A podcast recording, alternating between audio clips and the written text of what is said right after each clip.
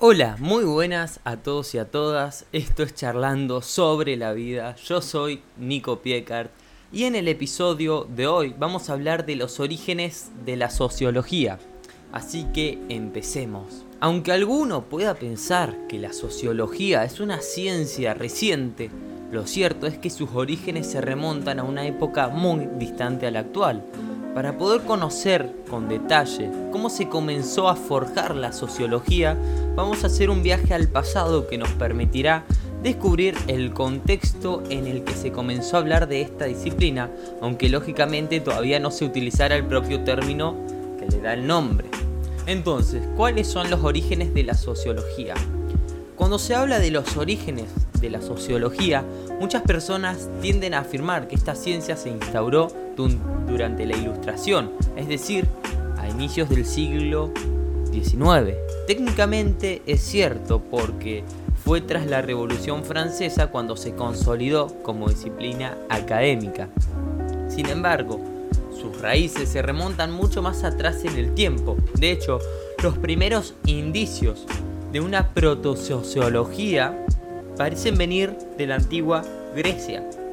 Es la época de los grandes pensadores, algunos filósofos como Platón, pero también de historiadores como Túcides, Polibio o Herótodo. Todos ellos, además de los autores, se hicieron observaciones en, sus obras, en sus obras que hoy en día se podrían haber clasificado como dentro de los parámetros de la sociología. Es por eso que los orígenes de la sociología se encuentran, por lo tanto, en la Grecia antigua, pero esa sola fue la primera aproximación a esta ciencia. Para continuar observando indicios acerca de los orígenes de la sociología, es necesario avanzar varios siglos y llegar hasta la Edad Media. En esta época, otros pensadores de corte teológico, como son San Malasio de Padula, Tomás de Aquino o Agustín de Hipona, también hacen observaciones en sus estudios que tendrían cabida en una futura ciencia de la sociología, incluso metodologías modernas utilizadas de manera habitual hoy en día, como es la encuesta, pudieron observarse muchos siglos atrás, concretamente en el libro de Domsday, una obra encargada por Mónica, por un monarca inglés llamado Guillermo el Conquistador, Guillermo I, con una suerte de censo o registro de la población de Inglaterra, nada menos que en el año 1086. Esto sería otra de las piezas que conformarían los orígenes de la sociología, las raíces islámicas de la sociología. Otro de los grandes avances para la cristalización de una futura sociología tuvo lugar gracias a la cultura islámica en tiempos de la Edad Media, concretamente en el siglo XIV. Fue de la mano de Khaldun, intelectual árabe nacido en el actual Túnez, que creó su obra Maqatma, traducida al latín como Mena. Se trata de una compilación de siete volúmenes en los que este autor recopiló la historia universal conocida hasta el momento. Pero, ¿por qué esta obra se considera parte de los orígenes de la sociología?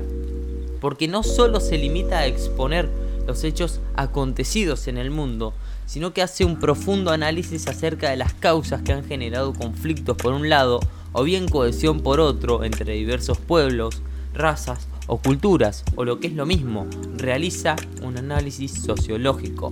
Es por ello por lo que se le considera uno de los padres y pioneros de esta disciplina, aun cuando todavía no contaba con ese nombre. Uno de los fenómenos que este autor explora en su libro en realidad, es el de las diferencias que subyacen entre las culturas nómadas y las sedentarias, comparando los estilos de vida tan diferentes que implican estas tipologías. Es solo uno de los ejemplos que podemos encontrar en sus obras y que por lo tanto la convierte en uno de los primeros estudios sociológicos complejos realizados en las historias, nada menos que en el año 1377, sin duda uno de los orígenes de la sociología. La parte de Mudak ha, sido dedicada a los temas que consideramos sociológicos y también él lo denominaba asabilla, un término árabe que fue utilizado para referirse a conceptos asociados a la tribu, el clan, en cuanto a que una son una comunidad con unas características determinadas. De hecho, hoy en día este término se asocia al nacionalismo, Lo interesante del estudio de este autor es que profundiza en las causas que generan el nacimiento de nuevas culturas o civilizaciones dominantes. En ese sentido, mantiene que cuando surge un nuevo imperio ya verga en sí mismo el embrión de las causas que en el futuro harán que sea destruido y sustituido por otra cultura, generando un nuevo ciclo que se repite constantemente. Habla de pueblos que se originan en la periferia de los grandes imperios y que con el tiempo van creciendo hasta sobrepasarlos en poder. Todo en un profundo análisis que sirve de ejemplo para poder entender los orígenes de la sociología. La época de la ilustración. Ya anticipábamos al principio del podcast que los orígenes de la sociología tenían que ver con la etapa de la ilustración, con una disciplina consolidada. Efectivamente, podrían encontrarse en esta época. El primero que le puso nombre fue Abad Emmanuel Joseph Sieyes, intelectual que sentó las bases de las ideas que posteriormente subyacerían a la Revolución Francesa. Acuñó el término combinando el vocablo latino socius junto con la terminación logía, que dio como resultado la nueva palabra que significaba el estudio de los compañeros. Aunque Abad Sides acuñó el término en 1780, no sería hasta 1838, casi 100 años después, cuando Auguste Comte propuso una definición exacta, la que se mantiene hoy en día, es decir, el estudio del comportamiento de las sociedades humanas. Comte fue otro intelectual francés, en este caso filósofo y además creador de la corriente positivista, además del mérito de haber asentado definitivamente los orígenes de la sociología, dándole nombre y forma a esta ciencia. Otros grandes pensadores franceses del siglo XIX colaboraron con los primeros estudios sociológicos, alimentando ese naciente campo del conocimiento. Fue el caso de Henri Saint-Simon, filósofo positivista, creador de la obra Fisiología Social. No solo utilizó este concepto, sino que también se refirió a los nuevos estudios como física social y ciencia de la sociedad. De hecho, Saint-Simon fue un ferviente defensor de darle a la sociología una categoría similar a las ciencias naturales ya existentes. Otra de las mentes brillantes que impulsaron los orígenes de la sociología fue Harriet Martineau, autora británica que se considera la primera mujer socióloga de la historia, además de publicar una ingente cantidad de obras, o sea, muchísimas, fue una importante colaboradora del ya citado Auguste Comte, y de hecho fue gracias a ella gran parte de sus volúmenes fueron traducidos al inglés, potenciando así el alcance internacional de la sociología como una nueva ciencia. Los orígenes de la sociología en el resto de Europa. Como dije recién, había un gran impacto que tuvo en la ilustración sobre todo en Francia. Eh, también cómo hay que saber cómo pasó a otros países europeos y cómo contribuyó todo esto que pasó en Francia para seguir impulsando esta ciencia.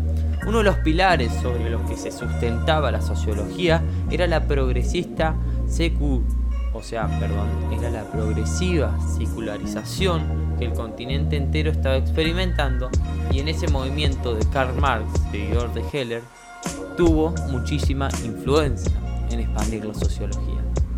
Marx profundizó aún más en, la, en los estudios que abarcaba la sociología, estudiando problemáticas morales e históricas de una manera que no se había hecho hasta ese momento.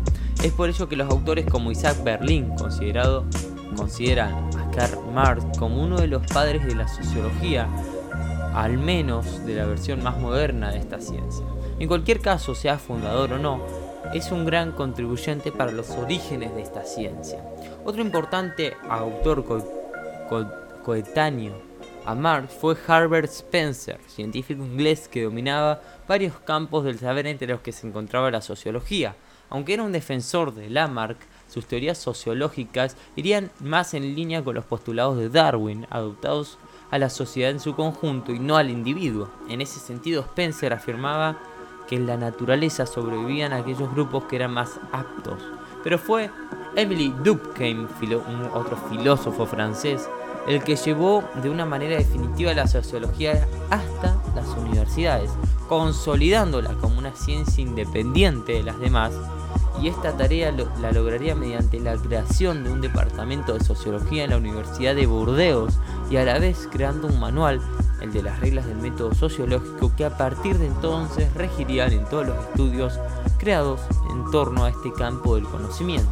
Por lo tanto, Emily Duncan fue el último gran impulsor de esta larga lista de autores que contribuyeron a formar los orígenes de la sociología, creando en última instancia la ciencia tal y como la conocemos hoy en día.